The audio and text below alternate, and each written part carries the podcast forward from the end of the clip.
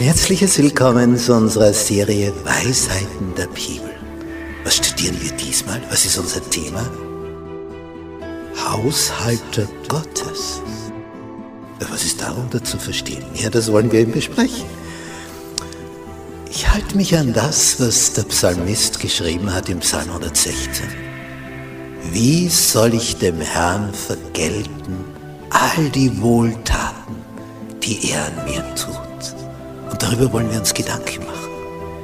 Wir halten so viele Segnungen von ihm. Wir haben das Leben von ihm bekommen. Wie kann ich ihm etwas zurückgeben? Wodurch? Wie? Auf welche Art und Weise?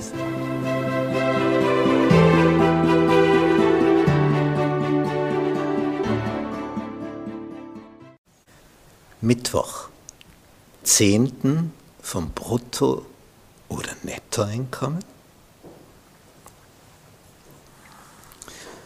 Eine sehr eigenartige Geschichte. In der Zeit der großen Hungersnot in Israel im Nordreich, zur Zeit des Königs Ahab und der Königin Isabel, da war der Prophet Elia, der klargemacht hat dem Herrscher, es wird so lange nicht regnen, bis Gott das mitteilt. Und fort war er. Hat das im Königspalast, im Thronsaal verkündet. Und bevor sie ihn schnappen konnten, einsperren konnten oder was immer sie mit ihm vorhatten, verschluckt vom Erdboden. Einfach nicht mehr zu finden, dieser Elia. Und Gott sagt ihm immer, jetzt gehst du dahin und jetzt versteckst du dich da. Und ja, Verstecken ist eine Geschichte, aber wie, wie überlebst du? Du brauchst ja etwas zu trinken und zu essen. Und irgendwann kommst du aus deinem Versteck hervor, weil du hungrig und durstig bist. Darum war das erste Versteck eine Höhle neben einem Bach. Aus dem Bach konnte er trinken, ja und mit Essen. Und da kamen die Raben und haben ihn versorgt. So hat Gott für ihn das alles erledigt. Aber irgendwann vertrocknet der Bach wenn es nicht regnet. Was jetzt? dann kriegt Elia die Weisung, geh nach Phönizien, heutiger Libanon, nach Zabat. Und das steht in 1. Könige 17, Vers 9. Mache dich auf und geh nach Zabat, das bei Zidon liegt, und bleibe dort. Siehe, ich habe dort einer Witwe geboten, dass sie dich mit Nahrung versorgt. Das ist eine Formulierung. Also da, da verschlägt sie einem die Sprache. Gott informiert im Heidenland einer Witwe, also das sind nicht gerade die Vermögenden, das ist die unterste Einkommensschicht, und die wird informiert, jetzt kommt nur ein Prophet vorbei und den fütterst du, den versorgst du, obwohl sie selber nichts hat.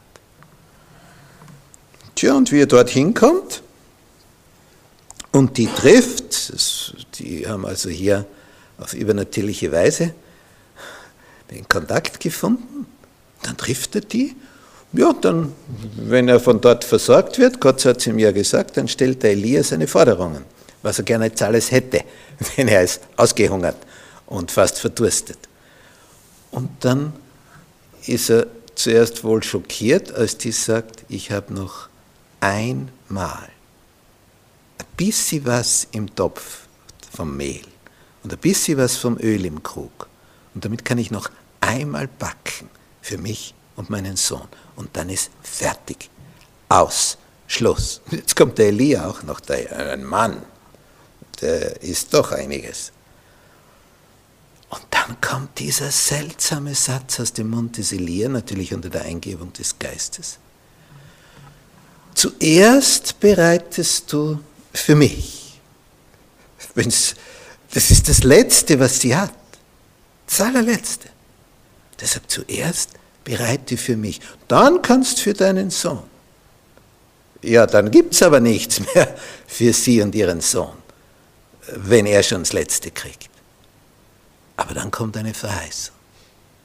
Wenn sie das macht, dann wird Folgendes eintreten. Denn, wenn sie darauf vertraut, dass Gott sie versorgt, damit sie Elia versorgen kann. Denn, so spricht der Herr, das Mehl im Topf und das Öl im Krug soll nicht weniger werden. Huh, das musst du halt jetzt auch glauben. Und wenn du das noch nicht erlebt hast, nicht in deinem Erfahrungshorizont untergekommen ist, äh, ja, glaubst du das? Vertraust du drauf? Sie kannte Gott und sie macht das so. Sie macht zuerst, so wie Elia gesagt hat, geht hin, backt, gibt's ihm. Und dann die Überraschung, es wird tatsächlich nicht weniger. In Zeit der Hungersnot kommen die zu dritt durch, wo alle anderen nicht mehr gewusst haben, wie sie überleben sollen. Das ist also eine Geschichte. Ah ja, die Frage war vom Brutto- oder vom Nettoeinkommen. Ja, wie macht es der Staat?